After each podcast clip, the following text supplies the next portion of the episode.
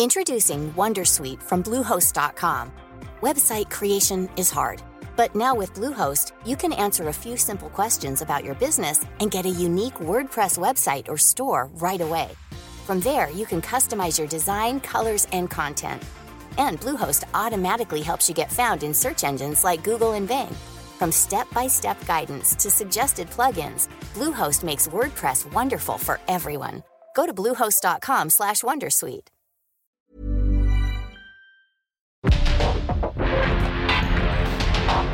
Porque el mundo actual no se entendería sin la economía, las finanzas y los negocios.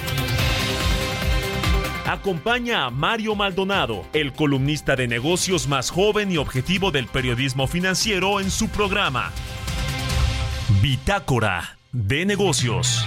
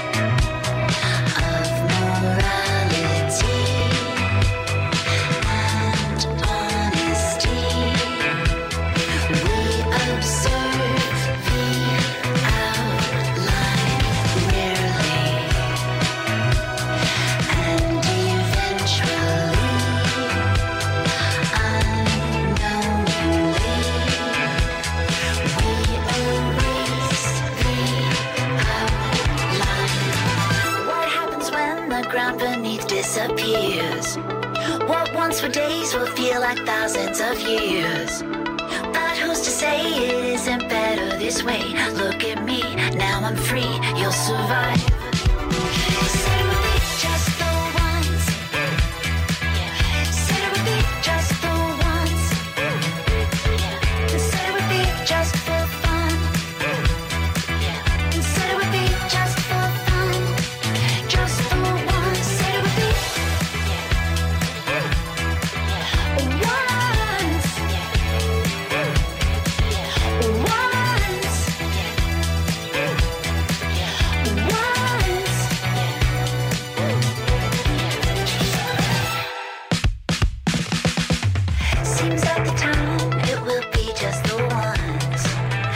¿Cómo están? Muy buenos días. Bienvenidos a Bitácora de Negocios. Yo soy Mario Maldonado y me da mucho gusto saludarlos en este lunes 31 de julio del 2023, el último día de el séptimo mes del año del 2023, 31 de julio. Bueno, es quincena, ¿no? Eso es felicidad para muchos.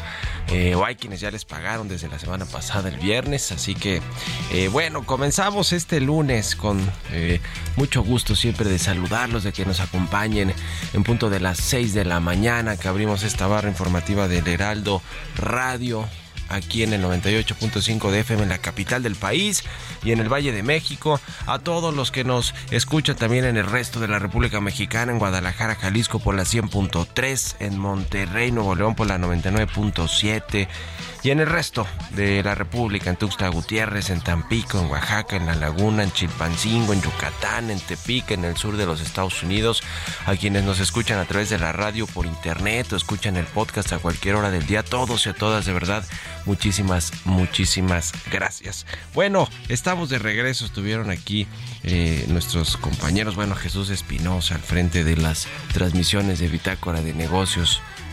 Eh, con y Quique, bueno, nuestro querido Quique aquí en los en los controles y en la producción, porque pues le hacemos de todo aquí un poquito en el en, Bitácora de Negocios, pero bueno, igual a todos los colaboradores y demás que estuvieron aquí al pie del cañón en esta semana eh, y cachito que estuvimos fuera. Bueno, pues estamos de regreso y con todo el ánimo y la energía recargada para eh, pues hablar de los temas importantes que suceden en México en materia económica, financiera, de negocios, en materia eh, de política nacional, internacional, todo lo importante que sucede en nuestro país. Estamos aquí eh, listos para comenzar la semana. Bueno, vamos a platicar eh, como todos los días con Roberto Aguilar lo más importante que sucede en los mercados financieros, en las bolsas del mundo.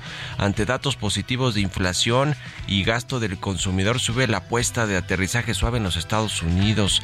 La actividad manufacturera china cae por cuarto mes consecutivo en julio y el gobierno presenta más apoyos y la economía mexicana hilaría siete trimestres de alza pero se modera su dinamismo. Le vamos a entrar a estos temas con Roberto Aguilar. Vamos a platicar con Miguel Martínez Ansúrez, presidente del Instituto Nacional de Administración Pública, como todos los lunes cada 15 días.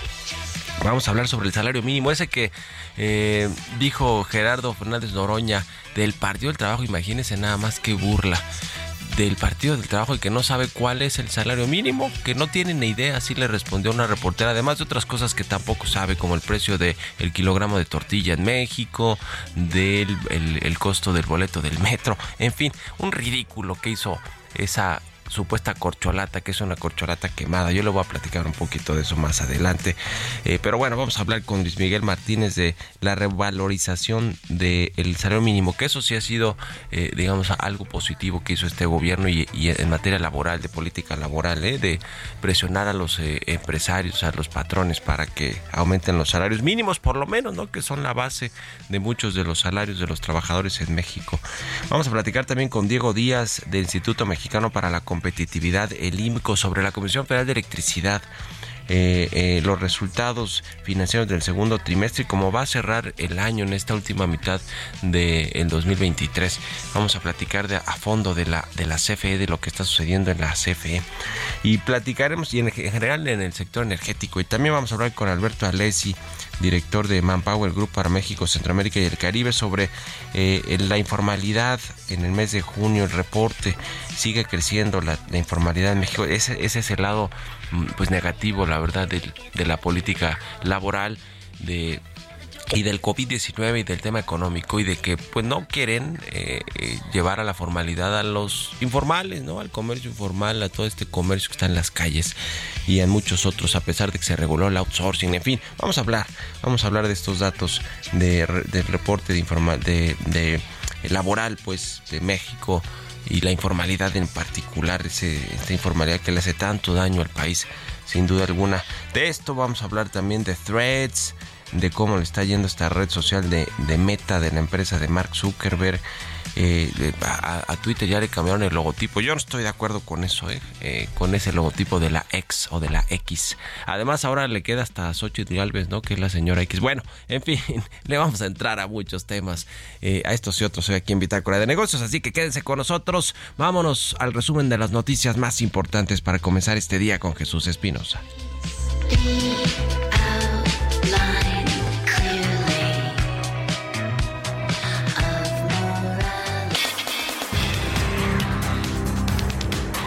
Petróleos Mexicanos logró reportar utilidades netas por segundo trimestre consecutivo al registrar 25.423 millones de pesos entre abril y junio. Sin embargo, sus ganancias fueron 79.7% menores que el año previo. La caída obedece a una disminución en ventas totales porque los precios internacionales del petróleo son menores que en 2022 así como el incremento en el deterioro de activos fijos.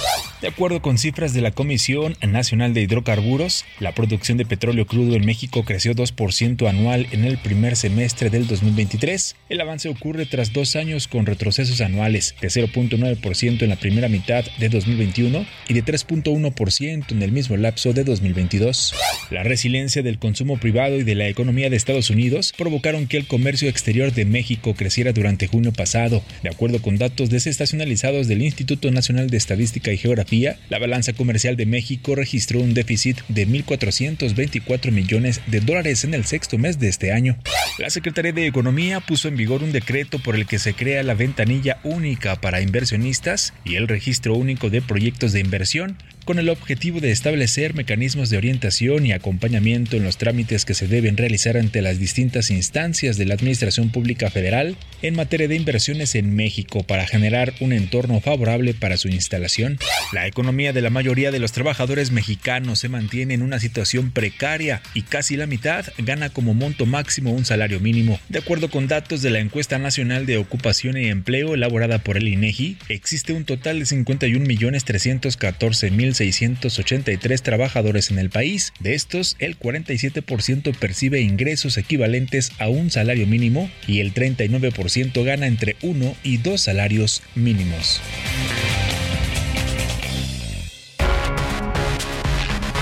El editorial.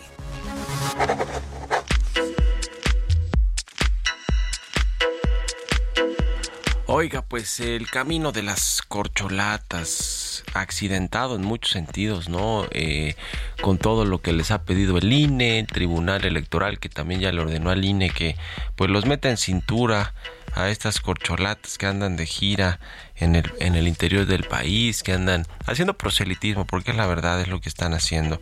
Eh, pues qué, qué, qué cosa lo que ha sucedido con las corcholatas, le decía de Gerardo Fernández Noroña que ha eh, sacado el cobre. ¿eh? Ahora sí que nunca ha sido, digamos, como un buen político, un político que se caracterice por, por ser auténtico. Ningún político lo es prácticamente, pero menos Gerardo Fernández Noroña del Partido del Trabajo que le decía que en una entrevista reciente, además de exhibir o de evidenciar su machismo, su eh, pues tono eh, misógino en contra de una reportera, una periodista que le hacía ahí varias preguntas, pues incómodas las que hacemos los periodistas, ¿no? A los, sobre todo a los políticos, sobre cuánto cuesta, o el, valor, el precio del salario mínimo, del, del kilogramo de tortilla, del boleto del metro, a todo respondía que no tenía ni idea de cuánto estaban y de pronto soltaba ahí cualquier dato.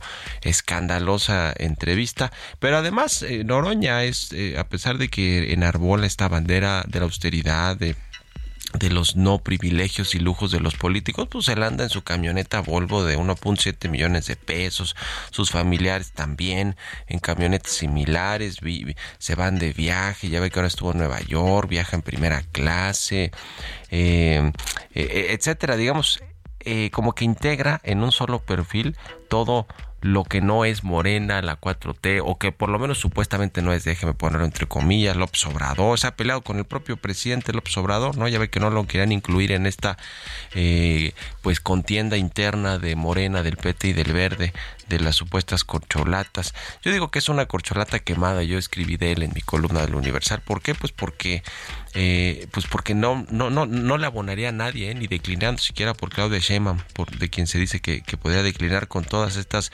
escándalos que trae a cuestas desde hace mucho tiempo además, ¿eh? no, no es la primera vez ni mucho menos. Es de lo peor que tiene la política mexicana, sin duda alguna, creo yo, Gerardo Fernández Noroña es un bravucón auténticamente y creo yo pues que es una corcholata quemada.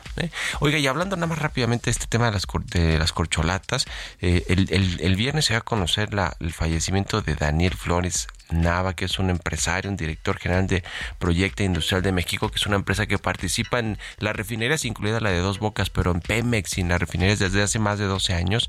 Falleció en un pues accidente muy muy lamentable, la verdad, de, en Veracruz, saliendo de Veracruz, se dirigía al aeropuerto de Toluca.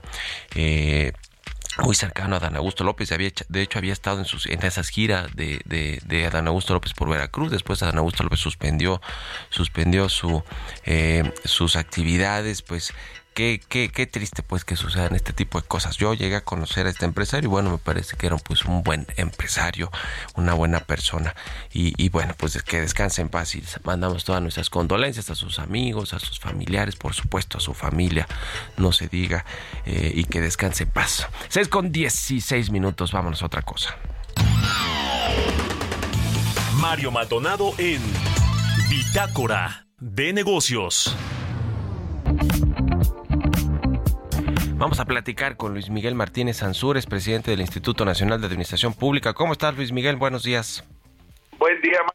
Gusto saludar a ti y a tu audiencia. Igualmente. Oye, pues el salario mínimo, ahora que hablaba yo de Gerardo Fernández Noroña, que dice que no tiene ni idea y es diputado federal del PT, que cuánto es el salario mínimo. Lo que sí es que ha aumentado de manera constante eh, en este sexenio eh, y está ya en, en, digamos en buenos niveles aunque no en los óptimos necesariamente no cómo ves tú cuál es tu análisis sobre esto yo creo que yo creo que es, hay que reconocer lo que sí tiene reconocimiento y es en lo único que hemos estado arriba en la en la OCDE en su informe de perspectivas eh, de empleo 2023 que presentó el mes pasado la OCDE habla de que México es el país que más ha incrementado el salario en términos reales. Y esto habla de los últimos cuatro años, efectivamente, como mencionas tú, en un 43.6%, cuando la media de la OCDE es de 2.3%, inclusive Estados Unidos y Canadá andan por abajo del 20%, andan en el 14%, como en una medida más baja de los últimos tiempos para Estados Unidos. Y esto es significativo porque lo que no se menciona la OCDE y nadie lo dice es que es parte de la presión que el propio tratado, el TEMEC, ha, impuesto a México. La competitividad por salarios era lo que siempre habían presionado. Y esto lo presionó desde Clinton para, para echar a andar el, el, el, entonces TLC, este, dos apartados que eran los cítricos de la Florida y lo laboral. Pero ahora lo laboral sí se ha incrementado a petición y exigencia del AFLOCIO y de las organizaciones obreras canadienses y sobre todo much, la mayoría son mineras porque tienen muchos intereses en México donde Napoleón estuvo resguardado por largo tiempo, ¿no? Protegido, pues, digamos, en esos términos. También se han aumentado periodos vacacionales y, y esto es, aunque el salario mínimo, Mario, hay que decirlo, también en México era referencial, no pasaba del 10%. En México, donde es una economía que el 60% es informal, esto quiere decir sin prestaciones sociales y el, en el uso y el abuso del outsourcing. Entonces, puesto en este contexto, creo que sí, creo que, que hay que reconocer el, el, el beneficio este, aunque fuera presionado por otras, este, por el TEMEC, donde también piden la intervención en asambleas sindicales, a lo que le llaman democratización gremial, Mario, y este y la flexibilización regulatoria empresariales para estos efectos, que eran los, los, las áreas de afectación laboral dentro del TEMEX, Mario. Sí, sin lugar a dudas también eh, eso fue parte de la presión para México, el, el, el TEMEC, esta renovación del acuerdo comercial entre México, Estados Unidos y Canadá para que se mejoraran estos salarios mínimos que también hay que decir han tenido un efecto faro, le llaman en, en, en el sector, en la, en la, iniciativa privada, porque han presionado al alza también, eh, junto con este asunto de la inflación, la, la, el aumento de los salarios promedio en México, que, que bueno, ya después veremos ahí eh, si, si si, realmente va a terminar afectando de, manera un poquito más estructural a, a, la economía y, a la iniciativa privada, porque bueno, pues sí, el salario mínimo es base para muchos trabajadores, pero eh, esto ha empujado también al alza los salarios en general en México, en los salarios promedio. Pues estaremos platicando de eso como siempre, Luis Miguel, gracias, un abrazo y muy buenos días. Un abrazo, gusto saludarte, Mario. Que estés muy bien. Vámonos, otra cosa, 6 con 21. Economía y mercados. Roberto Aguilar ya está aquí en la cabina de El Heraldo Radio. Mi querido Robert, ¿cómo te va? Buenos días. ¿Qué tal, Mario? Me da mucho gusto saludarte a ti y a todos nuestros amigos. Fíjate que el INEGI acaba de dar la primera estimación del comportamiento de la economía mexicana en el segundo trimestre del año y la verdad es que no nos fue tan mal. Fíjate que si medimos este trimestre es un crecimiento de 0.9% y ya en términos anuales es 3.6%. Ambos son datos muy positivos, sin embargo, con respecto respecto al primer trimestre del año sí hubo una ligera desaceleración. Lo interesante es que con esto, Mario, tenemos siete trimestres consecutivos en los cuales la economía mexicana pues sigue subiendo. Ahora hay que comentar y hay que también explicar que esto tiene que ver porque eh, pues en buena parte la recuperación posterior a la pandemia ya que México fue de las economías que más tiempo tardó justamente en recuperarse de ese bache que ocasionó justamente la pandemia te comento también que esta semana será una será llena de importantes publicaciones económicas, reuniones de bancos centrales, el de Inglaterra y Australia y resultados trimestrales de compañías gigantes de la eh, tecnología como Amazon y Apple, aunque el aumento de los rendimientos de los bonos japoneses representa un riesgo luego la decisión del Banco de Japón justamente el viernes de elevar el límite para los rendimientos de los bonos dando un paso para alejarse de sus políticas ultralaxas. Eh, se van a publicar, entre otros datos, la encuesta del ISM estadounidense sobre manufacturas y servicios y el informe de nóminas de julio. Casi 30% de las empresas del Standard Poor's 500 presentan resultados esta semana y hasta ahora las ganancias han sido suficientemente buenas como para que el índice amplíe su alza al 10% desde principios justamente de junio. La actividad manufacturera de China cayó por cuarto mes consecutivo en julio, aunque a un ritmo más lento, lo que refuerza la necesidad de mayores políticas de apoyo para impulsar la demanda interna. Y bueno, y en esta línea, justamente el Consejo de Estado de China anunció medidas para restablecer y expandir el consumo en los sectores automovilístico, inmobiliario y de servicios, aunque lejos del gasto fiscal masivo con el que contaban los mercados. También la inflación de la zona euro siguió cayendo en julio y la mayoría de las medidas de crecimiento de los precios subyacentes también se moderaron en una señal en gran medida puede reconfortar al Banco Central Europeo, que se plantea poner fin a una agresiva serie de alzas de las tasas de interés.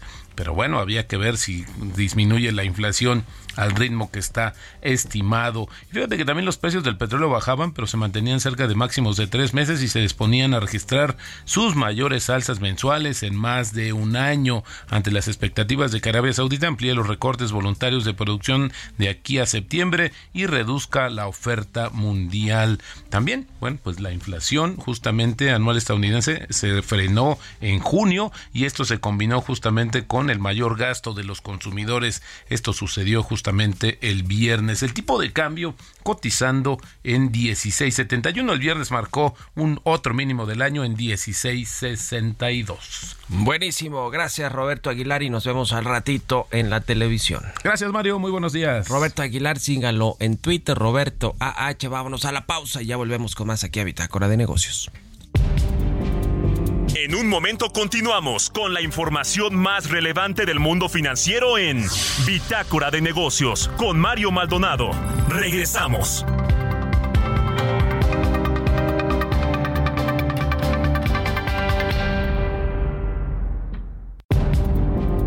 Estamos de vuelta en Bitácora de Negocios con Mario Maldonado.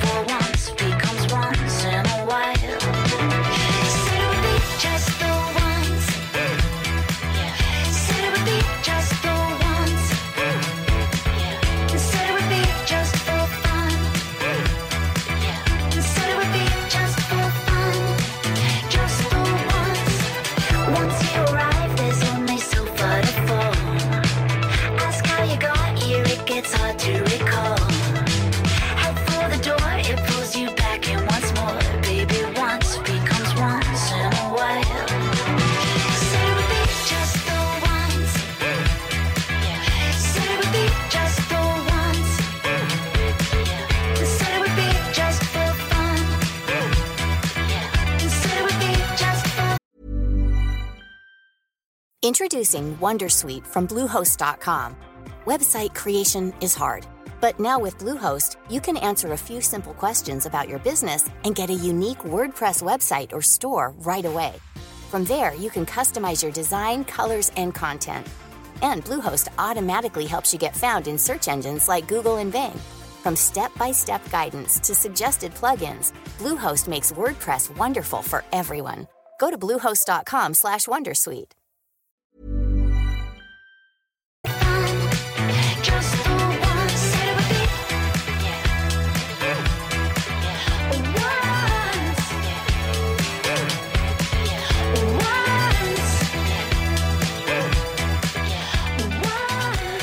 Ya estamos de regreso aquí en Bitácora de Negocios. Son las 6 de la mañana con 31 minutos, tiempo del centro de México. Y regresamos escuchando un poquito de música antes de irnos con la información en esta segunda mitad del programa.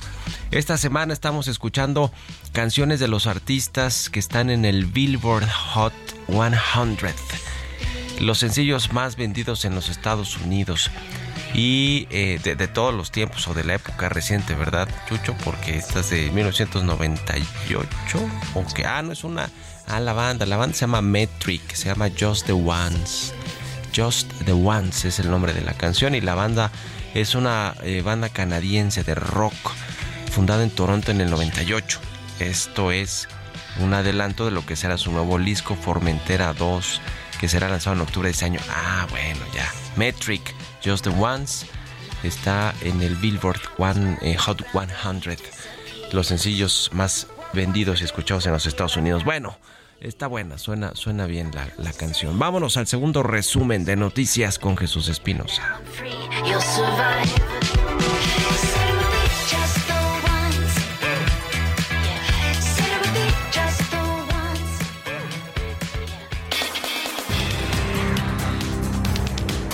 Altos Hornos de México informó que el bloqueo que lleva a cabo el Sindicato Nacional Minero retrasará indefinidamente el reinicio de la operación de la compañía. Detalló que el bloqueo de plantas de la empresa en Monclova impidió proveer de gas la planta coquizadora 1 para mantener la temperatura de los hornos. De acuerdo con la encuesta nacional de ingresos y gastos de los hogares 2022 del Instituto Nacional de Estadística y Geografía, 41% de los hogares experimentó alguna dificultad para satisfacer sus necesidades alimentarias. 9.9% de las familias del país se quedó sin comida, es decir, casi 10 de cada 100 hogares, que equivale a 3.7 millones de viviendas en México, con el objetivo de facilitar el proceso para que los contribuyentes puedan cumplir con sus obligaciones fiscales. El Servicio de Administración Tributaria lanzó Factura SAT Móvil, una aplicación gratuita para dispositivos móviles que permite generar y enviar facturas de ingreso versión 4.0, además de consultarlas de manera fácil, rápida y segura. La Secretaría de Hacienda y Crédito Público incluyó al diésel en los ajustes al alza del estímulo del impuesto especial de producción y servicios a combustibles, luego de que la semana pasada solo se realizaron cambios en los porcentajes otorgados a la gasolina magna y premium. Entrevista.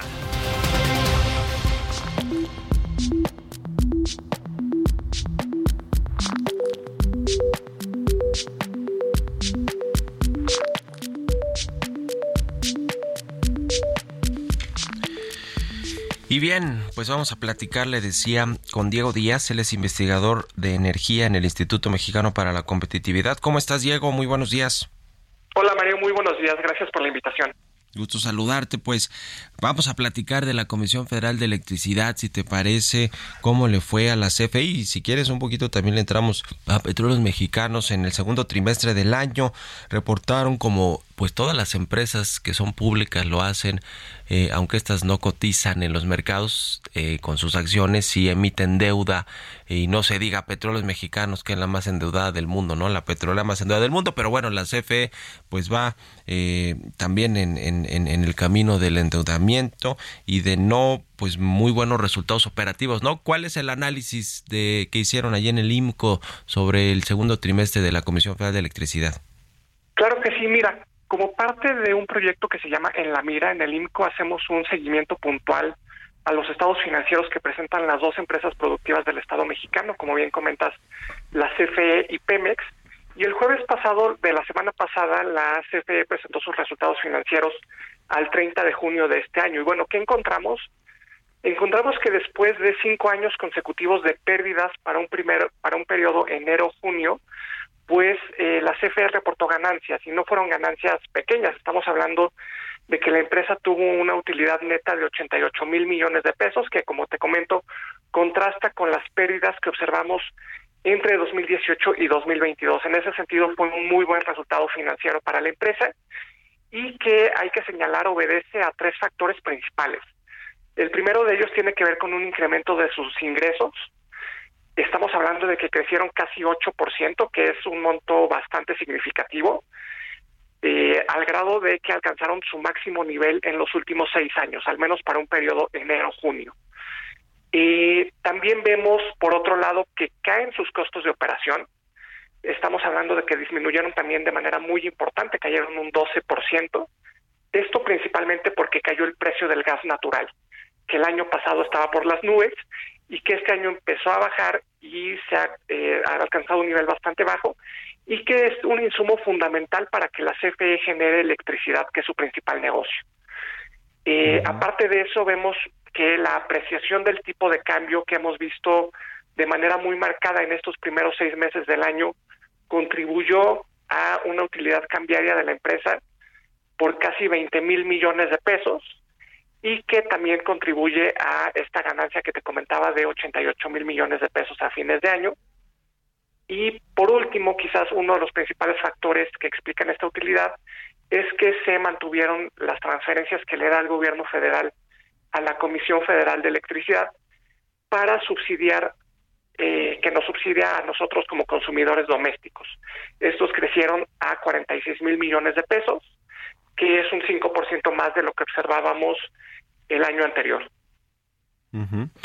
Eh, pues eh, con todo y las ganancias de la Comisión Federal de Electricidad, pues no, no pareciera que, que hay un futuro promisorio si sigue la política de electricidad de la manera en la que está, ¿no? Con, con la eh, pues participación todavía pues no sé si monopólica, pero dominante de la Comisión Federal de Electricidad en la en la distribución de, la, de energía eléctrica, en la producción sí, pero la, el, asunto está en la, en la distribución y en y en pues alguna de, la parte de la generación también para los privados, ¿no? Todo este asunto de la de las eh, eh, pues eh, el, el, el, del despacho de la energía eléctrica que modificó la política de este sector que la reforma a la, a la, a la industria de a la industria eléctrica no al sector eléctrico que puso en la fila al último a los generadores de energías limpias eh, todo esto cómo, cómo digamos cómo va a cerrar el, el año, la CFE y en general un, un balance de cómo ya se ve que podría cerrar incluso el sexenio, la CFE de Manuel Barlet.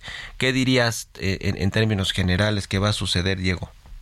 Mira, yo creo que este año es posible que la empresa mantenga eh, utilidades, eh, que es algo que, no hemos visto en, mucho tiempo, y, y, que me lleva al tema que acabas de comentar, justamente, que siempre creo que dada la política energética de este gobierno, que ha buscado fortalecer a la CFE a costa de los participantes eh, privados, pues siempre creo que va a quedar este elemento de suspicacia de hasta qué punto estas ganancias obedecen realmente a un desempeño financiero y operativo adecuado de la empresa y qué tanto obedecen a el fortalecimiento eh, de la empresa por parte del gobierno federal. Es decir, si estas ganancias son un resultado propio de un buen desempeño de la CFE o si son a costa hasta cierto punto de eh, el deterioro y, de la menor participación del sector privado. Y bueno, también eh, hay que ver que el balance agregado de lo que va de este sexenio, como te comentaba, CFE llevaba pérdidas en los últimos eh, años de 2018 a 2022 y en ese sentido a este momento al 30 de junio de bueno al 30 de junio de este año la CFE acumulaba pérdidas por casi 33 mil millones de pesos. Entonces que es un monto relativamente pequeño sobre todo si lo comparamos por ejemplo con Pemex pero eh, en ese sentido es probable que el balance sea favorable si lo vemos desde esta perspectiva y solamente a través de este indicador que son las utilidades netas de la empresa y el caso de petróleos mexicanos, ¿cómo, ¿cómo está el asunto de Pemex? Lo que vi es que aumentó la deuda, ¿no? La deuda de Pemex y las transferencias también del gobierno para, pues, para pagar esa deuda y para mantenerla a flote, porque no se ve cómo se pueda mover, eh, eh, digamos, de, de este eh, sobreendeudamiento que tiene Pemex en el mediano plazo, diría, ¿no? Claro, eh, mira, Pemex presentó sus, sus estados financieros el viernes de, esta, de la semana anterior y aunque tuvo una ganancia de 82 mil millones de pesos, hay temas que son preocupantes. Uno de ellos tiene que ver con el crecimiento de su deuda de corto plazo, es decir, deuda que tiene vencimientos menores a un año. Esta eh, alcanzó su mayor nivel su saldo en los últimos, por lo menos en los últimos 13 años. Estamos hablando de que es, esta deuda de corto plazo ascendió a poco más de 515 mil millones de pesos que por ejemplo es 100 mil millones de pesos más que toda la deuda de la CPE por, para dimensionar un poco las diferencias que hay entre estas dos empresas productivas del Estado mexicano. Y bueno, y este crecimiento de la deuda de corto plazo de Pemex se refleja en que tiene que hacer frente a vencimientos de deuda en un periodo muy corto de tiempo. Estamos hablando de que en cuatro años exactos Pemex tiene que pagar la mitad del saldo de su deuda, que no es menor. Es la petrolera más endeudada del mundo y su deuda asciende a 1.89 billones de pesos, eh, que es más o menos eh, 110 mil millones de dólares. Y en ese sentido, pues Pemex tiene serios problemas que se han reflejado en las calificaciones crediticias, eh, en las acciones sobre las calificaciones crediticias de la petrolera por parte de Fitch Ratings y por parte de Moody's que se dieron a mediados de este mes. Pues qué situación con estas dos empresas productivas del Estado, que que por cierto, a propósito de este eh, régimen que tienen de productivas del Estado, ya no para estatales, hoy funcionan como para estatales básicamente, ¿no? Pero ya no será posible cambiarles ese, ese régimen eh, que, que, era más bien eh, jurídico o, o, o por qué, digamos, sigue siendo productiva del Estado y ya no para estatal. Claro, mira, este fue un cambio que se dio en el contexto de la reforma energética de 2013-2014 y es una figura un tanto extraña porque al final de cuentas eh, no es una empresa paraestatal propiamente, pero tampoco es una empresa privada y es un régimen intermedio, es un híbrido, pues que básicamente mantiene el control del Estado sobre la empresa. Recordemos que su órgano de gobierno, su consejo de administración está integrado todavía por titulares de la Administración Pública Federal por secretarios, de, el secretario de Hacienda, el secretario de Energía. Los titulares de estas secretarías forman parte de su consejo de administración y en ese sentido, pues tienen una injerencia, el gobierno más bien tiene una injerencia importante en el desempeño de la empresa. Eh, también es una empresa que no puede quebrar, por ejemplo, no está sujeta a la ley de concursos mercantiles.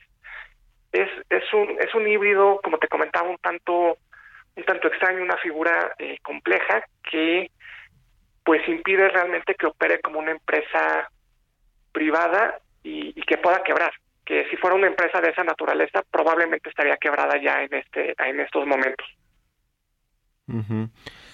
bueno, pues qué situación con, estas empresas. En fin, eh, son, son empresas eh, muy, muy importantes, sin duda alguna, todavía para México, no solo por, la, por los empleos que generan, sino por la importancia que tiene en el sector energético, tanto de hidrocarburos, el caso de petróleos mexicanos, el, el, el, petróleo y el gas, y el caso, o los refinados, la petroquímica, todo esto, y el caso eh, pues de la CFE con todo el sector eléctrico y, bueno, pues dos empresas que han sufrido eh, todo tipo de saqueos, hay que decirlo, y de supuestas transformaciones con la reforma energética el sexenio pasado y ahora con la eh, contrarreforma energética que además nos ha generado varios problemas con nuestros socios comerciales de Estados Unidos y de Canadá y con la inversión privada interesada en, el sector energético mexicano. En fin, es un tema muy amplio y muy eh, interesante siempre de analizar. Estamos en contacto, si nos permites, Diego Díaz, investigador de energía del IMCO. Gracias por estos minutos.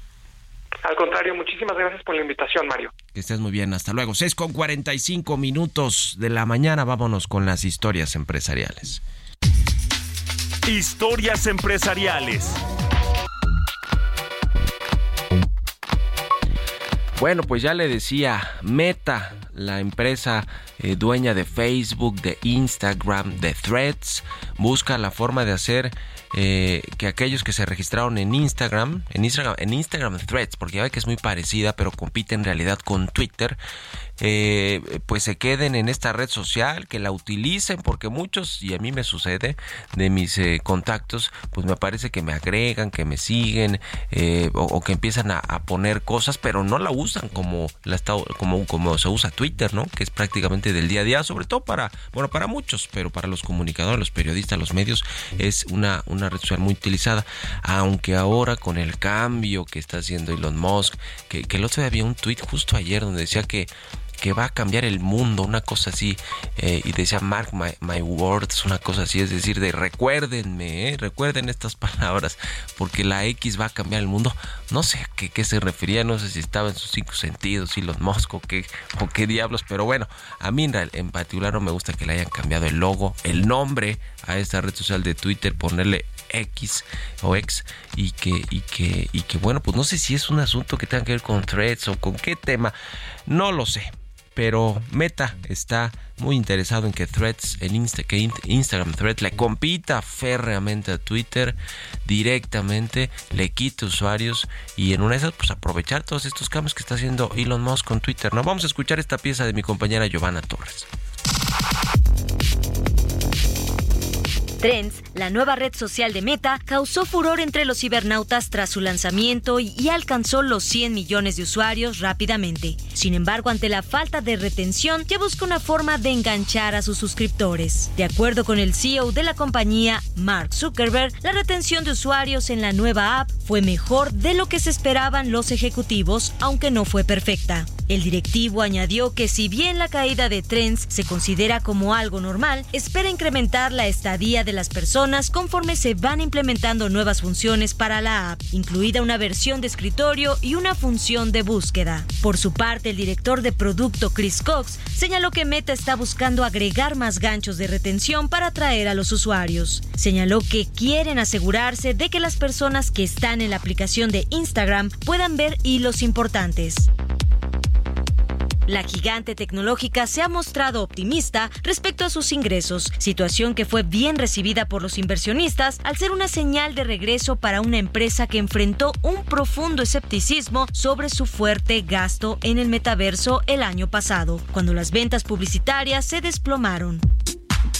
Sobre el metaverso, Zuckerberg indicó a sus empleados que el trabajo en tecnología de realidad virtual y aumentada no está muy adelantado a lo previsto, sino encaminado. La compañía agregó que se requiere mayor inversión en esta área antes de competidores como Apple, Google y Microsoft. Zuckerberg y Cox también destacaron el lanzamiento de un modelo de inteligencia artificial que puso a disposición de forma gratuita para uso comercial a cualquier desarrollador cuyos sus servicios tuvieran menos de 700 millones de usuarios. Para Bitácora de Negocios, Giovanna Torres.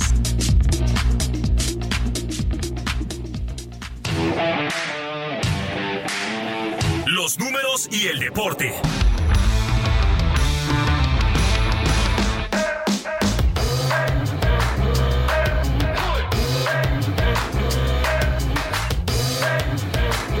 Jesús Espirosa ya está aquí en la cabina del Heraldo Radio para entrarle a los números y el deporte, que ahora eh, normalmente lo hacemos los viernes. Él estuvo conduciendo el programa toda la semana pasada, bueno, y miércoles, jueves y viernes de la antepasada. Y bueno, pues ahora retomamos esta gustada sección. Chucho, ¿cómo estás? Buen día. ¿Cómo estás, Mario? Muy buenos días, saludos para todos. Pues sí, eh, y aparte que hay mucha actividad, este fin de semana hubo mucha actividad en el mundo del deporte. Eh, se viene la NBA en México también en noviembre otra vez. estará jugando Atlanta contra el Orlando Magic. Pero este fin de semana en especial eh, creo que fue el regreso del Checo Pérez, ¿no? Hubo el Gran Premio de Bélgica en el circuito de Spa. Muchos problemas primero en las calificaciones y de hecho también en la carrera sprint que se llevó a cabo el, sábado pasado, porque en este circuito es muy eh, recurrente que se presente la lluvia. Entonces eso afecta demasiado a los pilotos y de hecho lo consideran un circuito muy peligroso, el de, el de Spa, el de, el de Bélgica, y se presentó el viernes en las, en, las, en las pruebas libres, se presentó el sábado también en la carrera sprint que también estuvo muy, muy emocionante, se la llevó nuevamente Verstappen una se la ha llevado Checo y las otras dos se las ha llevado eh, Verstappen, de las tres que se han corrido en esta temporada. Y el Gran Premio el domingo, que fue tempranito igual, para hora de la Ciudad de México, 7 de la mañana. Checo Pérez arrancaba la primera fila de, de la parrilla en el segundo lugar por detrás de Leclerc y Verstappen arrancaba en el lugar sexto porque se llevó una penalización de cinco lugares por haberle cambiado la, caja de velocidades de su auto. Entonces arrancó desde el lugar 6 en Max Verstappen, pero pues era cuestión de unos minutos para que se pusiera en la punta. Y dicho justo lo que comentaban en la transmisión, eh, pues los analistas y los, los narradores de, de Fórmula 1, eh, se puso detrás, primero Checo adelantó a Leclerc y se puso en primer lugar. Estuvo rodando solamente algunas vueltas porque Max Verstappen estuvo eh, rebasando rápidamente y se puso atrás de Checo Pérez, que no tuvo problemas para rebasarlo, lo pasó muy fácil Verstappen y de ahí en adelante pues la carrera fue nada más para Verstappen. Al final, al final de la carrera, cuando cruzó la meta Verstappen, llevaba 22 segundos de ventaja del segundo lugar, que era Checo Pérez, que es su, su compañero de equipo, tienen el mismo auto, pero ahí es donde uno se pregunta, sí tiene que ver mucho el piloto, tiene que ver mucho la, experiencia, el manejo, pues parece que sí, porque 22 segundos es una eternidad de ventaja sobre el segundo lugar, que en este caso pues era, era Checo Pérez. Y deseamos el regreso de Checo porque había tenido problemas en las, en las carreras anteriores, eh, desde que no había podido calificar, desde que arrancaba desde el lugar 9, arrancaba desde el lugar 10 y remontaba y remontaba, pero no, no había podido eh, pues hacer una carrera como la de ayer, termina en segundo, de hecho ya su, su podio número 33 y sigue ahí todavía eh, de segundo lugar en el campeonato. Ya se afianzó como sublíder, ¿no? De sublíder le sigue el español Alonso con una diferencia de 48 puntos, porque también Alonso ayer terminó quinto, entonces también sigue sumando, pero creo que es una buena ventaja y, vamos casi a la mitad. Habrá un descanso ahora, unas vacaciones de verano para los pilotos y regresaremos a, en Países Bajos al siguiente premio, que es el número 13, hasta el 25 de agosto. Es muy emocionante la, las carreras, ¿no? Sin duda alguna. Y, sigue, eh, digamos, en Red Bull seguirá ahí Checo Pérez. Y se ve complicado. Se ve complicado, sí, sí, sí, porque a pesar de cada uno de los resultados y que es sublíder y que es el objetivo del, equipo, ¿no? Eh, primero ganar el campeonato con Max Verstappen, el subliderato o el subcampeonato con Checo Pérez y eh, también el campeonato de constructores, que ahí llevan ya de ventaja más del doble de puntos sobre los sobre los el, equipo de Aston Martin. tiene, contrato, pero todavía lo pueden rescindir. Tiene contrato hasta el otro año, pero lo pueden rescindir y podría ser una posibilidad de que salga. Entonces, ya, ya lo estaremos platicando un poco como se acerca el final de, del campeonato, pero pues no sé, tal vez le convendría a Checo ir a, otro equipo para que sea considerado de otra manera, ¿no? Pero bueno, eso en cuanto a la, en cuanto a la, a la Fórmula 1, hay actividad también de la de la Leagues Cup. Tú estuviste por allá en el en el eh, debut de Messi con el Internacional de Miami. Pink Stadium, una Pink Stadium que lo ampliaron a 22 mil eh, espectadores, era de 19 y lo ampliaron a 23 a 22 mil justo por la llegada del astro argentino que tú lo viviste de cerca y la ciudad de Miami pues eh, se ha volcado en favor del, del argentino, ¿no?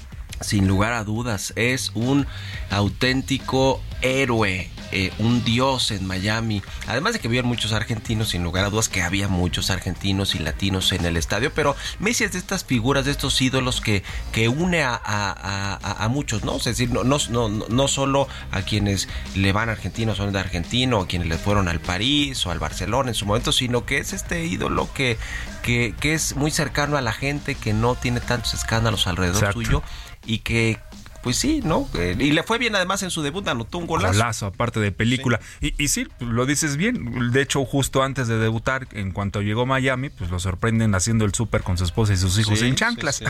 Entonces, eso habla un poco también de la sencillez de este argentino. Es sencillito. este, este caso sí es sencillito. Bueno, gracias, Chucho. Nos gracias. Hoy juega el América, juega Chivas también. En la, League, en la Cup, ya clasificó Pumas y clasificó de panzazo también Cruz Azul. Bueno, ya veremos cómo Buen día.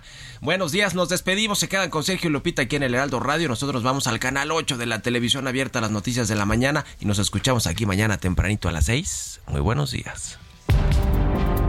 Esto fue Bitácora de Negocios con Mario Maldonado.